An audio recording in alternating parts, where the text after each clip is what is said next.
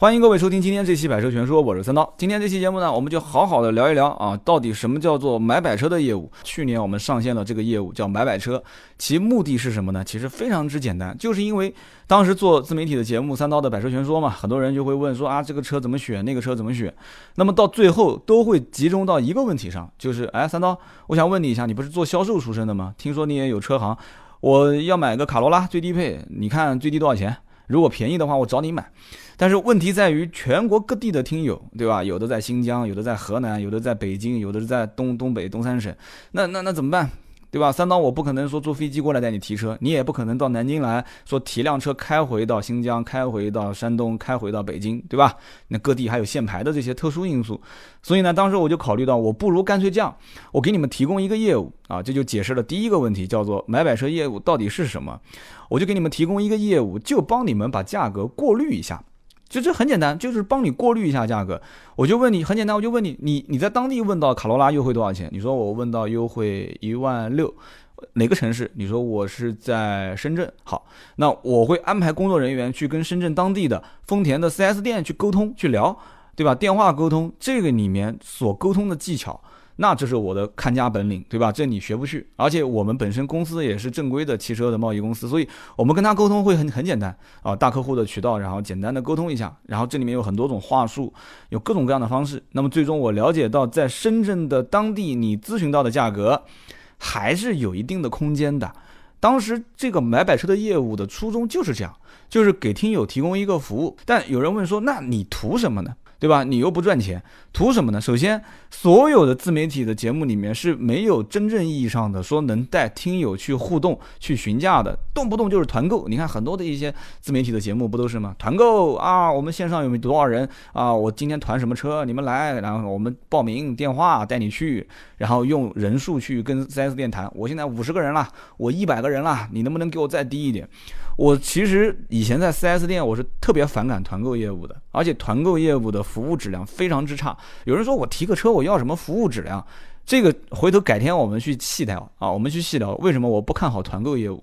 所以我们是一对一的服务，就是每一个人跟 4S 店，你你要买什么车？卡罗拉最低配，什么城市？在深圳。好，我们就跟深圳的经销商会去谈这件事情，就是 4S 店去谈。谈完之后，我只给你过滤。只帮你过滤你的价格，至于提车服务之类这些，那你们在当地你可以不选择我带你去提车，你可以选择你自己去提车，给你提供一个价格服务。那很多人讲说，那你又不赚钱，对不对？你靠什么赚钱？这是我后面要提到的第四一点，就是我为什么提供这个服务是免费的，我不赚你的钱。但是对于我来讲，有很多方面的好处，我一个一个的跟你说啊。第二个问题是什么？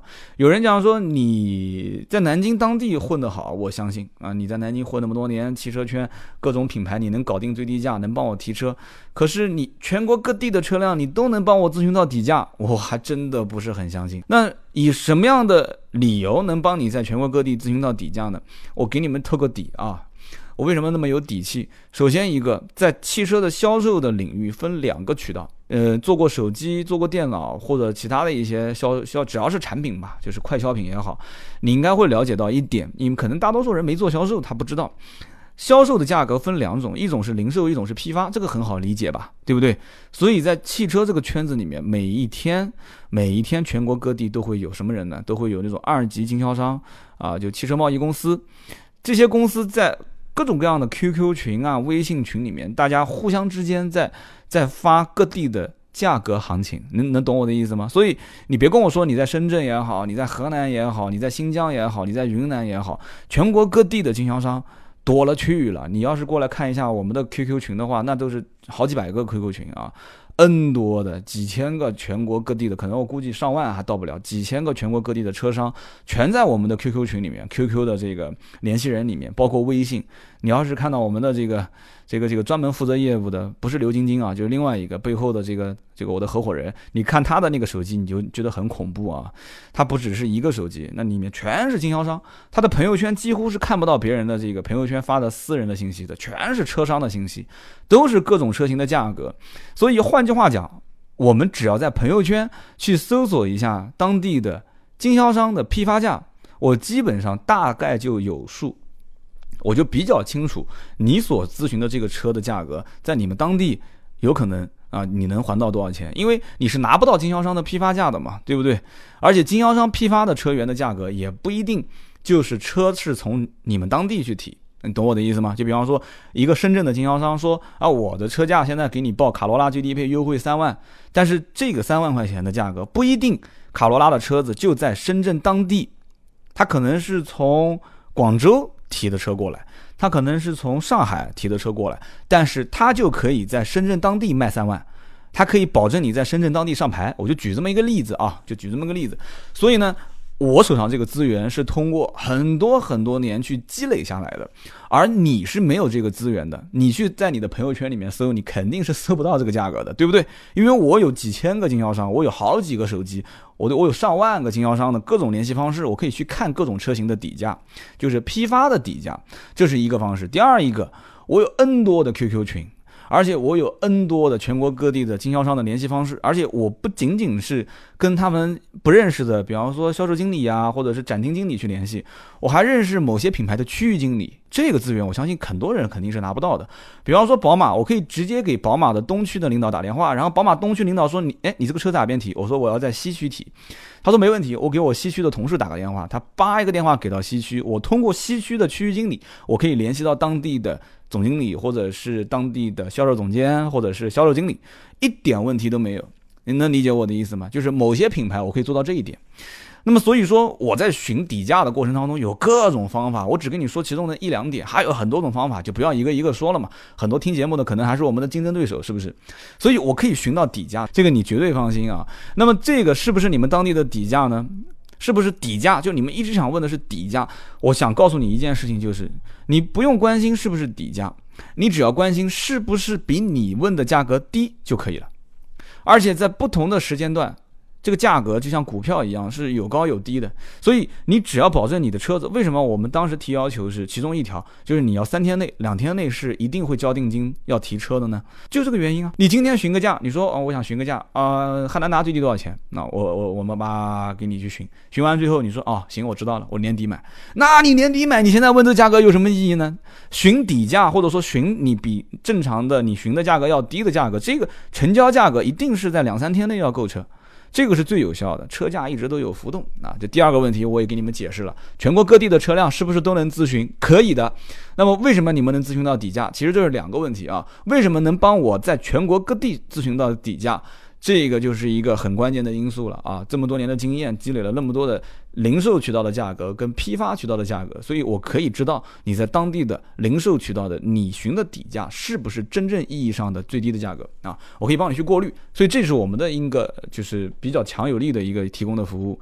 那么第三一点就是，是不是一定要到南京提车？答案肯定是否定的。那如果说你真的要找我帮你提车，那肯定不是说我你新疆我还让你到南京来提一个十万块钱的车，对吧？南京比新疆就便宜个两三百块钱，你还特意为了这个买个飞机票还一千多呢。所以我们提供的这个服务是什么？是你在当地，我给你提供价格咨询服务，到位了以后，你就在当地经销商提车就可以了，对吧？有的人马上又要问了，就是那你们就这样子也不收钱，你提供免费服务，你赚什么钱？这是第四个问题，等会儿给你们解答啊。我们先把是不是一定要到南京提车的问题解决掉。那么肯定不是要到南京提，对不对？南京当地的听友，或者南京周边的、扬州的、镇江的，甚至像近一点的，像像像马鞍山的，马鞍山是跨省了啊，包括像南通的，啊，甚至无锡、常州啊、苏州啊这些用户，其实都可以到南京来提。但是呢，有些人说我不愿意，我就要在本地提车，我就认本地的 4S 店。我觉得将来我要在南京买车，万一要是我车子出问题了，我怕 4S 店不联保。那其实是联保的，但是有些人就担心，那怎么办？你可以提出要求，你可以提出什么要求呢？你说我就要在我本城市提车，你说我是山东青岛的听友，我就要在青岛提。啊，我是我是扬州的听友，我就要在扬州提，对吧？我是深圳的听友，我就要在深圳提，没有问题，没有问题。你提出你的要求，你只要提出这个要求，那我们只会在当地帮你询价。能懂我的意思吗？那是我我们来陪你提车，还是说你在当地自己提车？这个问题是放在后面，这是第八个问题啊，就是就是就是我们是不是会提供一个帮你提车的服务？这是第八个问题，我们就讲一讲，不在南京提车，在外地提车，你是不是锁定你所要提车的城市？这个很关键，你一定要告知。比方说，有的人说没关系啊，我要买一辆飞度啊，我要买个飞度的顶配十一万多的那一款，我们当地没有货，我可以接受啊，我可以接受周边几个城市，就是呃当天去当天可以回的。那你当天去当天回，基本上路程应该最多也就要保证大概在。动车两三个小时啊，就就不管是动车也好，还是怎么样也好，开车也好，反正两三个小时吧，两三个小时，两三个小时去，两个三个小时回，我们就会判断在你周边的几个城市有没有大一点的，就是比你们当地更大的城市，啊，或者是某一些特殊的城市，像上海啊这种城市牌照价格特别贵，但是一般不卖外地。啊，一般是不卖外地，但车很便宜，像北京啊，车子也很便宜。那我们会考虑，就是比方说你是周边的，比方说你是石家庄的，你说我想买车，但是我在北京买不了，这怎么办？但我们价格又很高，我可以不在石家庄当地提车啊，我可以到北京提车，你只要能搞定。好，那你就看我的本事。如果我能在北京帮你提到车，给你上石家庄的牌照啊，或者是天津的牌照，或者怎样，只要我能搞得定这件事情啊，我会告诉你，我们寻到的价格是在北京提车的价格。那么价格是多少？负责帮你把车子拿到南京啊，或拿到北京去，拿到天津去提车。所以你要告知你是不是能在异地提车，这一点很关键，而不是说一定要到南京提。啊，这个没这种说法，没有这种说法。好，我们解释第四个问题，就有人问说这个服务为什么是免费的？你们怎么赚钱？大家都知道啊，买摆车的业务呢，其实有一个叫意向金，这个意向金呢是一百块钱，我可以负责任的讲，一百个人交意向金，九十九个人的钱我是退回去的。啊，这九十九个人当中有一大部分呢是我只提供了服务，但是这个服务提供完之后，对方报的这个价格呢很低。就我帮你询完价格之后，我会非常诚实的跟你讲，我说对不起，你的价格问的已经很到位了，非常低。那我们这边咨询到的价格没有你这么低，所以我把一百元的意向金退还给你。那么其实绝大多数的人，我刚刚说了一百个人当中，九十九个人的钱是退的。那么这个意向金退还给你，那对方就会说啊，你我不是说光让你退钱，你告诉我你们问到多少钱？那我们的回答永远只有一个，就是我们问到的价格没有你给的那么好。啊，你就以你咨询到的价格去提车就 OK 了，就回到了我们刚刚讲的第一个问题，就买摆车的业务到底是什么？我们是帮你过滤价格的，你懂我的意思吗？我们是帮你过滤价格的。如果过滤的最后发现你的价格很到位，非常好，我们一定会告诉你啊，告诉你你的价格很到位。那么为什么会有人反复追问我们说你们问到多少钱呢？这个呢，我就要说一件让大家不开心的事情了，是因为大多数的听友其实是在用。是在用自己的心理价位啊，这是说的含蓄一点，说的不含蓄一点，就是是在用虚拟的价格啊，就换句话讲，就是网上看到的价格啊，就是论坛里面别人提车的价格，自己想要拿的价格，用这种价格来告诉我说，哎，买买车盾牌啊，我我现在问到了，让三万五，我想问一下你们买买车最低多少钱啊？叭，丢个一百块钱意向金过来。啊，意向金就是咨询服务的，就是激活买买车业务的一个前提条件。以后就不要问了，就直接你给一百元意向金，激活买买车服务。这一百元的意向金丢过来之后，我们一看三万五优惠，感觉不对呀，对不对？我们先会跟南京的价格先比较一下，南京就让两万五，他怎么会让三万五呢？好比说这个人的咨询的这个城市，比方说啊，比方说是安徽合肥，好。那我们就会跟合肥当地去联系，就用我刚刚第二条说的，就是我们怎么能保证在全国各地咨询到底价？我们跟合肥联系完之后，发现，哎，我们怎么问？我们找了区域经理，找了总经理啊，甚至他们的销售总监，可以用自己的人格担保啊，可以诅咒自己，拿自己的生命来担保，说整个合肥是不可能有三万五的价格的啊。就算在这样的一种情况下，我们反过来再问听友，我说，呃，你确定三万五的这个价格是你在 4S 店谈到的吗？那么听友就会说，嗯，对啊，这是我谈到的价格啊，三万五啊，没问题啊，而且不要加装潢，不要买保险，直接提裸车。那我我们能把当地的销售总监的这个原话讲给他听吗？销售总监的原话是，只要在合肥三万五能提到车，他可以再送一辆给他，而且出门被车。就是真的有销售总监跟我们发过这个毒誓，你知道吧？所以两个人就是罗生门了嘛，就肯定有一个人说的是不对的嘛，对不对？那我们肯定要问这个销售总监，我说那我们什么价位能提这个车呢？好比说，销售总监讲，给你的底价正常行情是三万，我给你三万二，我可以负责任的讲，三万二给你提一个不用出保险、不用提啊、不用上牌、不用加任何服务费用的这个价格，相当到位了。那么你说我们会怎么操作？我会把三万二的价格报给需要买摆车业务的这个听友吗？对不起，我们没有这个义务，我们不会报给你为什么？因为买摆车的前提是互相尊重，互相去提供，就是你提供信息，我给你提供过滤服务，本身就是不收费的，是免费服务嘛，对不对？那么这个时候你告诉我，你斩钉截铁的告诉我，你在当地问的是三万五啊，三万五，然后其他的没有保险，没有装潢，什么都没有，然后提裸车，我已经问到了，哎，盾牌，你告诉我一下，你买买车服务，你能帮我问到更低价格是多少？我其实已经问到了三万二，但是我不会告诉你，我会告诉你，对不起，你的价格很合适。你可以在当地提车，没有问题。然后你看这个听友就会反复的追问，那你问到多少钱啊？你问到最低多少钱啊？你说啊，最低多少钱啊？你肯定问到了，你说多少钱啊？我们是不会说的，对不起，是肯定不会说的。为什么？我没有义务跟你说，能理解我的意思吗？所以你一定要把你真实的询价的价格告知我，我才会把真实的我询的底价告知你，否则我不会骗你。为什么呢？因为我不需要告知你我寻到的底价，因为你的价格比我的价格低。但是如果说你真实的寻到的底价是三万，那这个时候我询了一下合肥当地，哎，对，三万就是一个正常行情，没有问题。那这个时候我的服务启动之后，我寻到了一个三万二，那怎么办？我三万二报给你呀，对不对？但是我报给你之后，你有两个选择，买摆车业务大家都知道，我说我在当地问到的价格是三万二，那。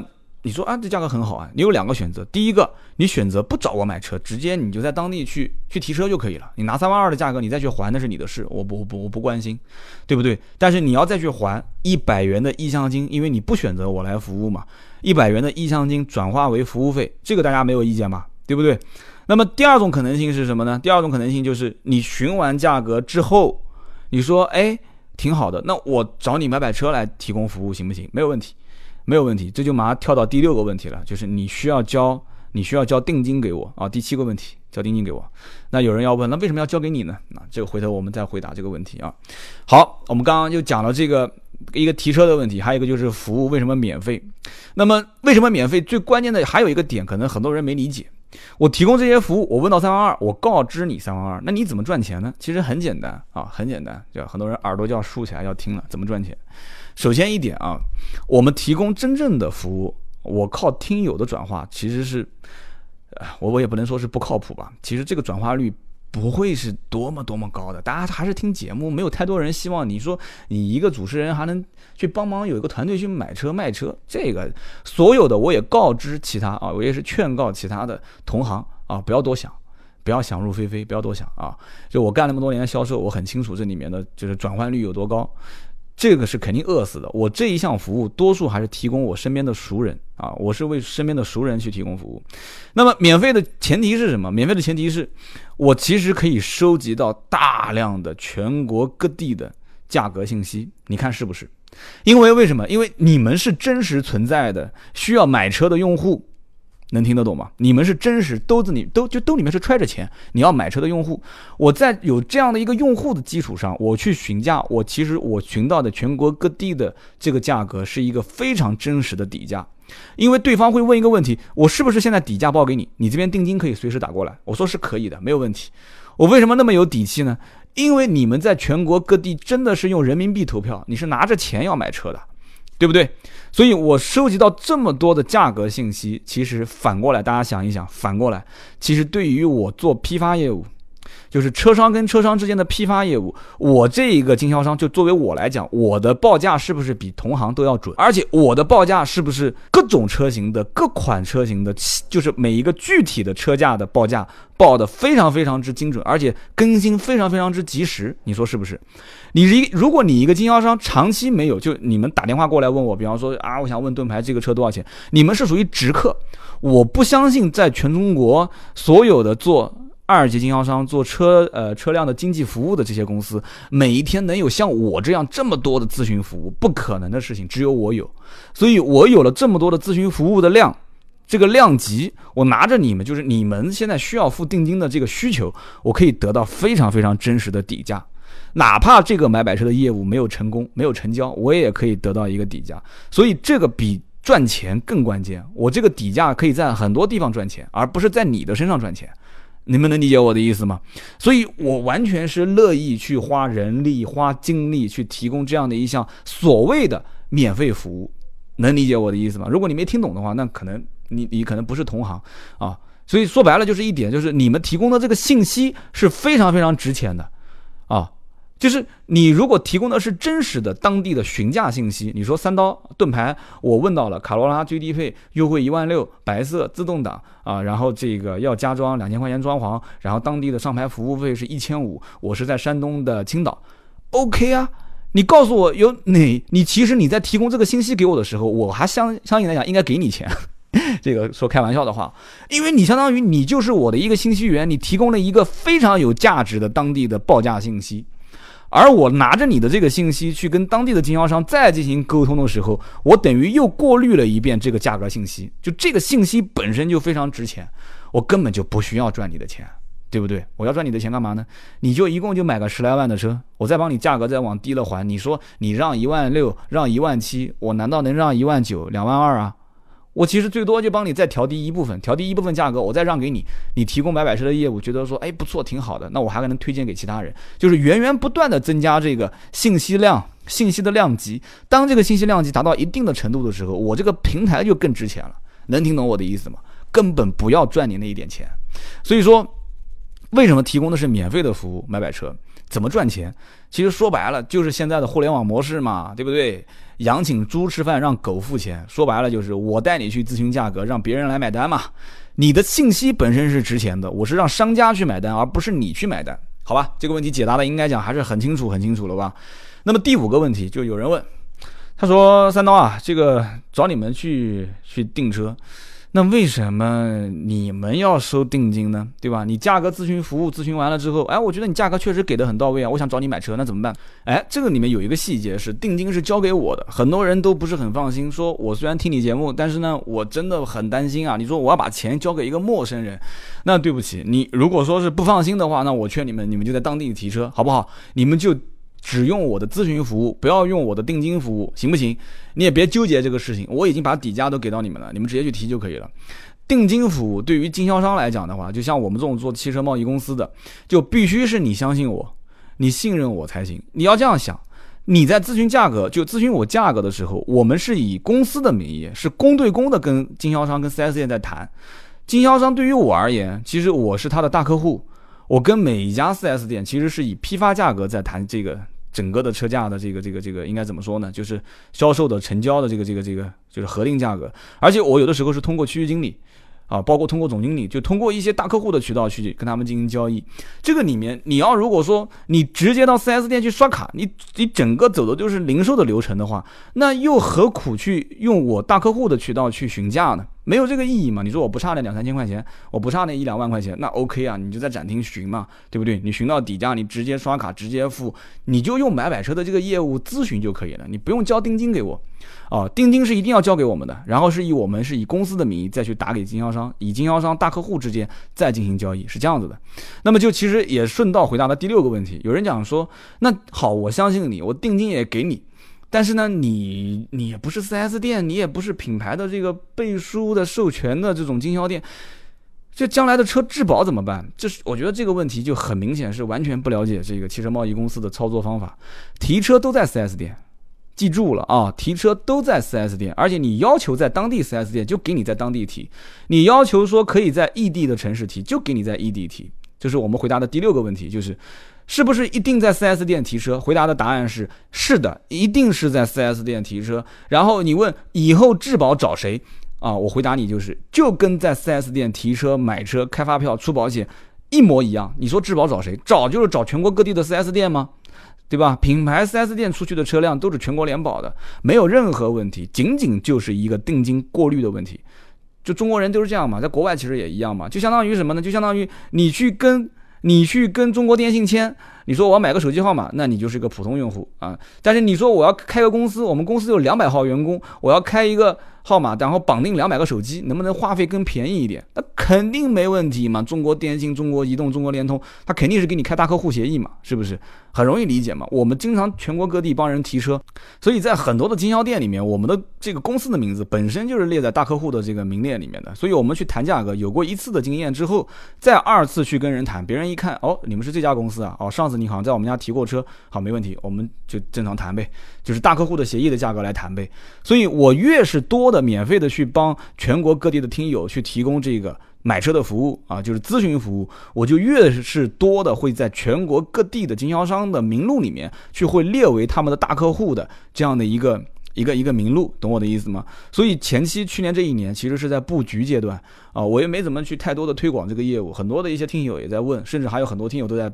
就是我们真真正正是帮他去提到车了，所以很多的经销店，以前外地的，什么青岛的、长春的、哈尔滨的、北京的、上海的、深圳的、乌鲁木齐的，什么什么啊，全国各地很多的一些听友，我们都能帮他提车。提完之后，这些当地的乌鲁木齐的、青海的、郑州的，你想想看，深圳的这些经销商、这些品牌的经销店，是不是就把我的名字就列到大客户的行列里面了？是不是啊？而且我们跟他说的也很简单，我们是一个电台节目，我们是帮听友去提车，对不对？我们中间不用收差价。我们不需要，我们只需要你把这个服务提供好，然后你把底价给到我，而且同城不是你一家店，很多店，我们可以引导他，你给个底价，引导个听友到你们这家店来提车，很简单，啊，对方也愿意啊，对不对？反正他也不吃亏，他也没有说损失什么，而且又能增加一个客户。你想想看，4S 店现在提车本身就很难，是不是？所以我回答了第五跟第六个问题。第五个问题是为什么定金一定要交给我们？我回答的非常简单，我要在这家 4S 店列为大客户。必须是以我公司的名义给他交定金啊，然后第六个问题是，那将来的质保有没有问题啊？呃，那是不是在 4S 店提车啊？啊，我回答的非常清楚了，肯定是，一定是百分之百是在 4S 店提车，质保就跟 4S 店卖出来的车质保是一模一样的。好，那么我们回到第七个问题，第七个问题其实应该放在前面聊，就是有人问说你这个买买车业务到底是不是免费的？你别挂羊头卖狗肉，给我瞎忽悠啊！呃，你应该这么理解。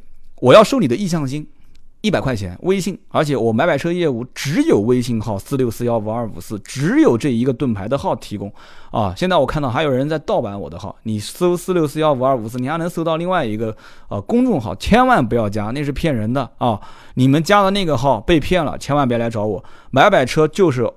盾牌啊，就是盾牌的号，你跟他确认一下啊，四六四幺五二五四。你如果不确认，你可以在我的电台节目下方评论问我一下，你可以在我的微博“百车全说三道”里面，你可以私信我一下啊。我们为什么要收意向金？这个意向金是一百块钱，很简单，就是为了去确定，就是我们帮你这个砍价的这个业务的启动，你已经达到了这一个阶段，就是说你已经达到了两天之内、三天之内要提车，车型不变了，就这个颜色，就这个型号，就这个车型。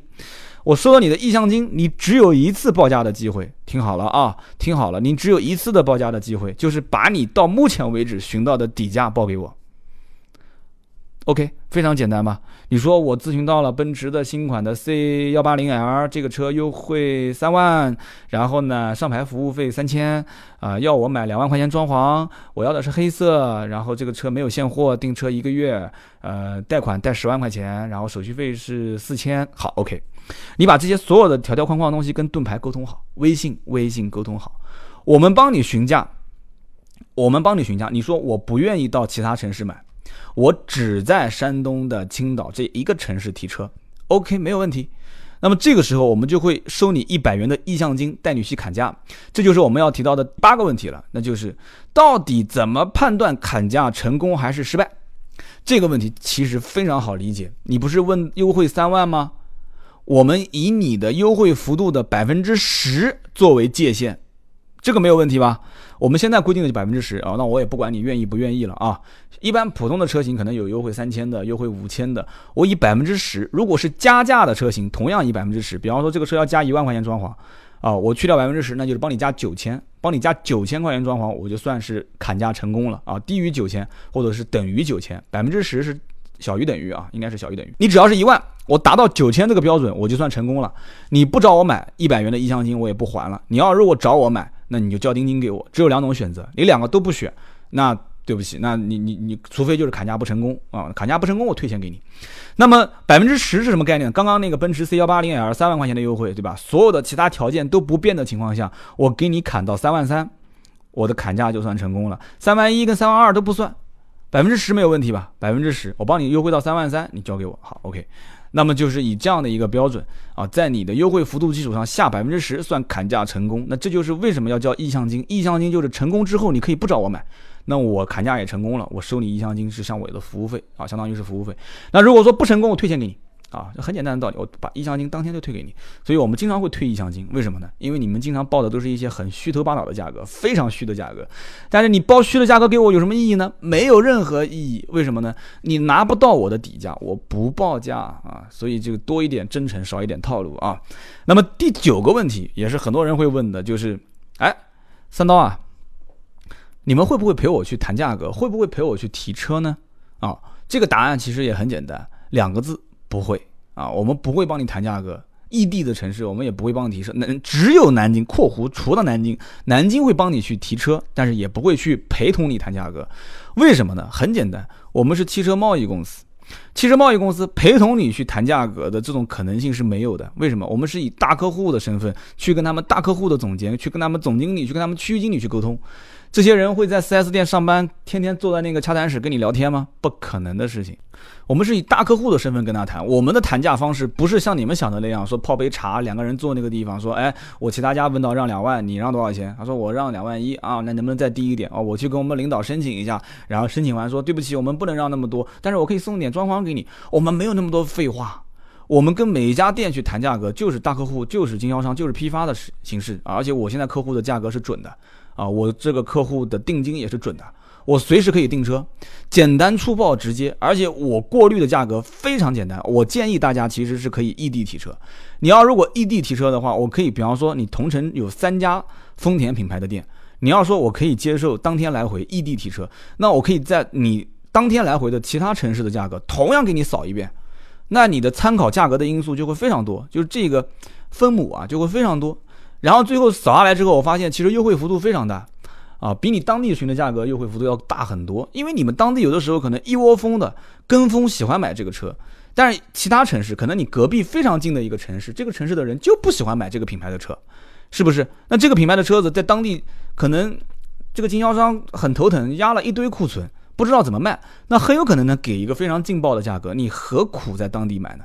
你就坐一个动车到隔壁的城市去提，提完回来上个牌。又能怎样？是不是？所以我们会提供这样的一个方案。那么判断砍价成功失败，还有一种情况是什么呢？4S 店现在会有很多附加的条件，比方说加装潢啦，啊加上牌费啦，啊然后加这服务费啊这些东西。那其实我们所判断的标准是这样的：就在你的基础上，只要是能用人民币现金折算的，我们会算一个统一的价格。比方说刚刚我们讲的奔驰，它优惠了三万。但是要有个三千的上牌服务费，有个五千的贷款服务费，好，那就是多付了八千块钱。那我们再举个例子，还有一个一万块钱的装潢强制要消费，对吧？那怎么操作呢？很简单，我们如果能帮你把这一万块钱装潢免掉，那是最好。但是呢，你自己如果谈到是完全不能免装潢的情况下，我们会怎样操作？我们会我们会自愿跟。就是 4S 店去谈，我现在客户是愿意加装一万元装潢，你直接把加装一万元装潢之后的价格告知我，就是我们也不帮你去免这个装潢了。其实我帮你免掉装潢之后的价格是不好判定，啊，不好判定具体到底是我的价格比你好还是你价格比我好。比方说你是三万块钱的现金优惠，但是必须强制买一万块钱装潢，但是我问下来价格是两万五千块钱的现金优惠，但是不用买一万块钱装潢，那请问哪个价格好？所以买摆车经常会遇到这样的问题。我说我的价格好啊，但是你说不行啊，我的价格好啊。我说我的这个价格你实际就优惠了两万五，不挺好吗？嗯，他说我的价格是优惠了三万的，但是你还得再付出去一万块钱。你说付出去一万块钱，我拿了一万块钱东西啊，但那一万块钱东西值多少钱，这个不好判断。所以呢，很简单的道理，你不是一万块钱装潢吗？好，我也让 4S 店送一万块钱装潢，在这个基础上，我跟你同样一个起跑线，我告知你现金优惠三万三。对吧？我这一项就比你低了。那有的时候说三万三搞不定，那怎么办？我现金优惠三万一，但是我上牌服务费你是三千，我给你搞定到两千。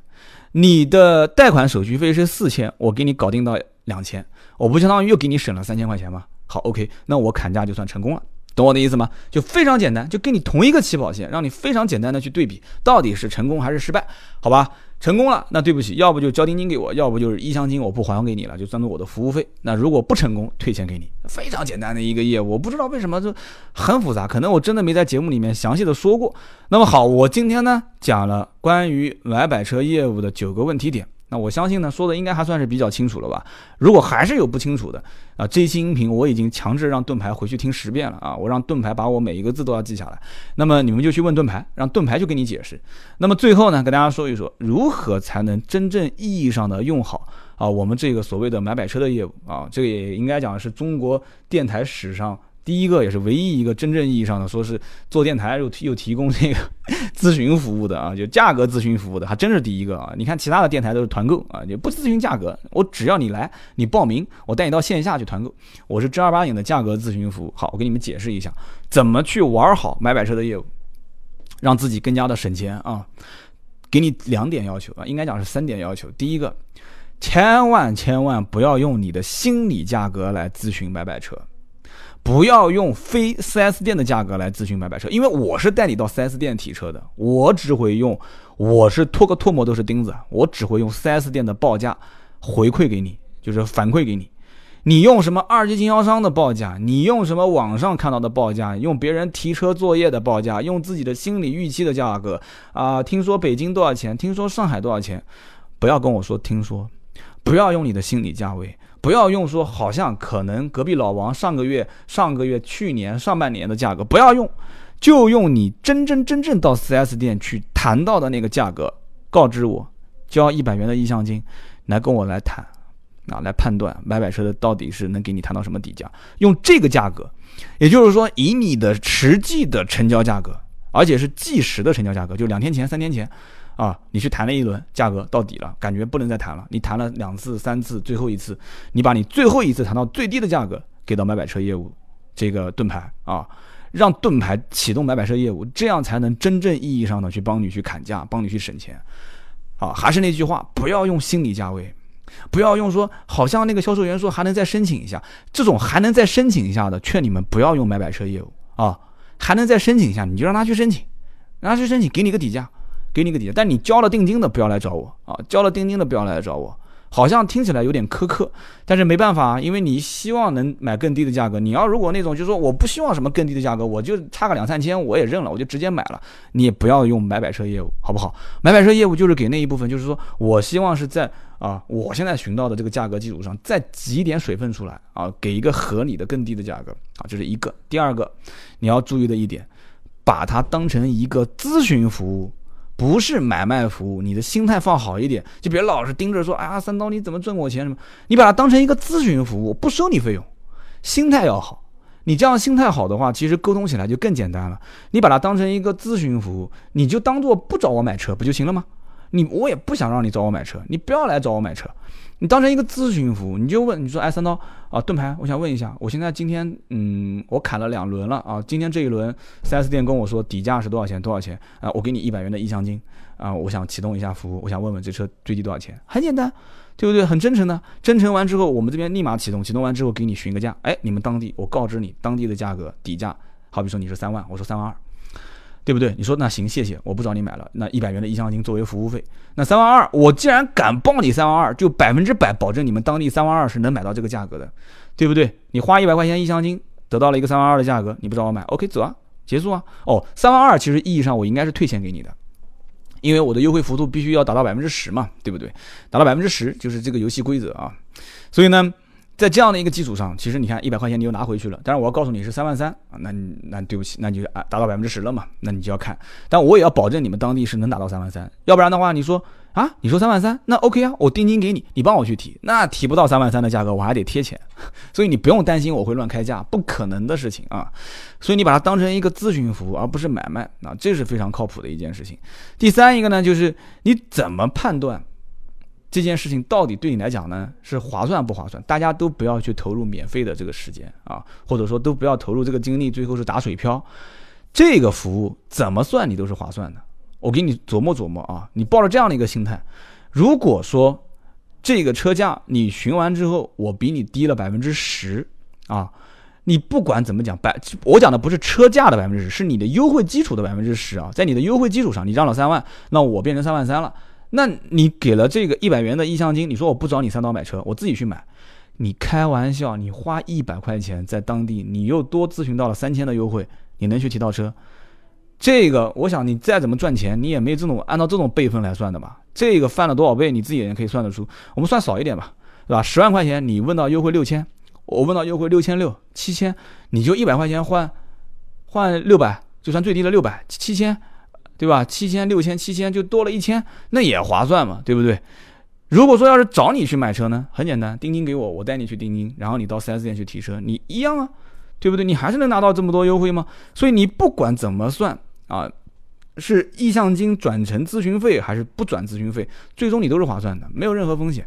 所以今天跟大家聊那么多，聊的就是买百车这个业务详解啊，怎么玩转这个业务。讲白了就是一句话，多一点真诚，少一点套路。三刀也没必要跟你们玩套路，我把这里面该说的、不该说的都给你们说了，也希望大家喜欢。好，今天这期节目呢就到这里，啊，我们下一期接着聊。